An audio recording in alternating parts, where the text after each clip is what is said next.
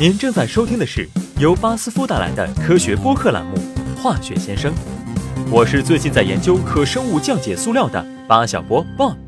今天我们就来聊聊什么是生物塑料。尽管看起来是人工制品，生物塑料的表现却和有机物一样。如果把它们扔在肥料堆上，很容易就能降解。这不是什么魔法，可降解生物塑料能在自然界中被分解而不留任何痕迹。当接触到土壤或有机垃圾时，它们便会慢慢腐烂。不出几个月，土壤中的细菌就能将其分解殆尽。直白点说，就是细菌把这些塑料吃了个精光。把生物和塑料结合，乍一听似乎有点奇怪，可实际上，塑料本来就源于大自然。塑料是一种高分子化合物。高分子 polymer 一词源于古希腊语，poly 表示许多，mer 表示部分。连接起来就是由许多部分组成的意思。高分子确实如此。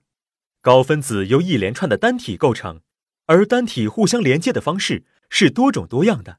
顾名思义，单体就是单个的分子，而化合物可以包含各种物质的组成成分，比如醇类、酸类或盐类。自然界中的高分子无处不在，木材的主要化学成分纤维素就是其中一种。我们常吃的玉米、土豆等作物中的淀粉，也是自然界常见的一种高分子化合物。说回塑料，化学工程师们煞费苦心的从石油等化学燃料中提取高分子原材料，然后再合成塑料。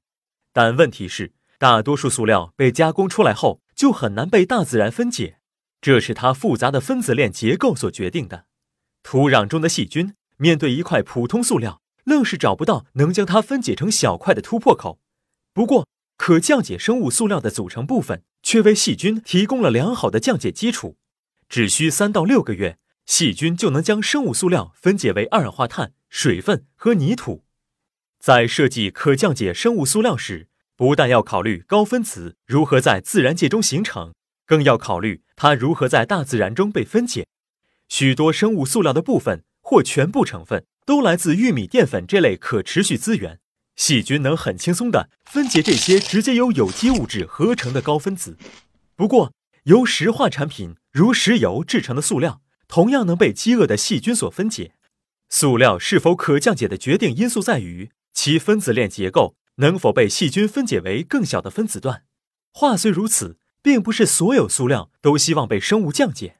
试想一下，埋在地下的塑料挤排水管。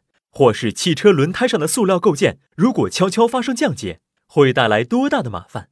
其实，在很多领域，塑料之所以是首选材料，正是因为它能长时间抵抗细菌的吞噬。但在很多应用中，人们更希望塑料仅在有限时间内做到不被降解。比如，日常用的塑料袋，如果能把用来装果皮和食物残渣的垃圾袋直接扔进有机菜园做堆肥，那就太方便了。现在已经有用可降生物降解塑料制成的垃圾袋了。另外，农民经常用塑料地膜来覆盖大片庄稼。如果使用可生物降解的地膜，就可以在收割后直接犁回土里成为肥料，非常环保。好了，今天的播客就到这里。我是巴小波 Bob，我们下周再聊喽。您在日常生活中遇到过哪些化学问题？欢迎向化学先生提问。您可以关注微信公众号“巴斯夫进行时”并留言，或发邮件至 social media at basf.com。BASF. We create chemistry.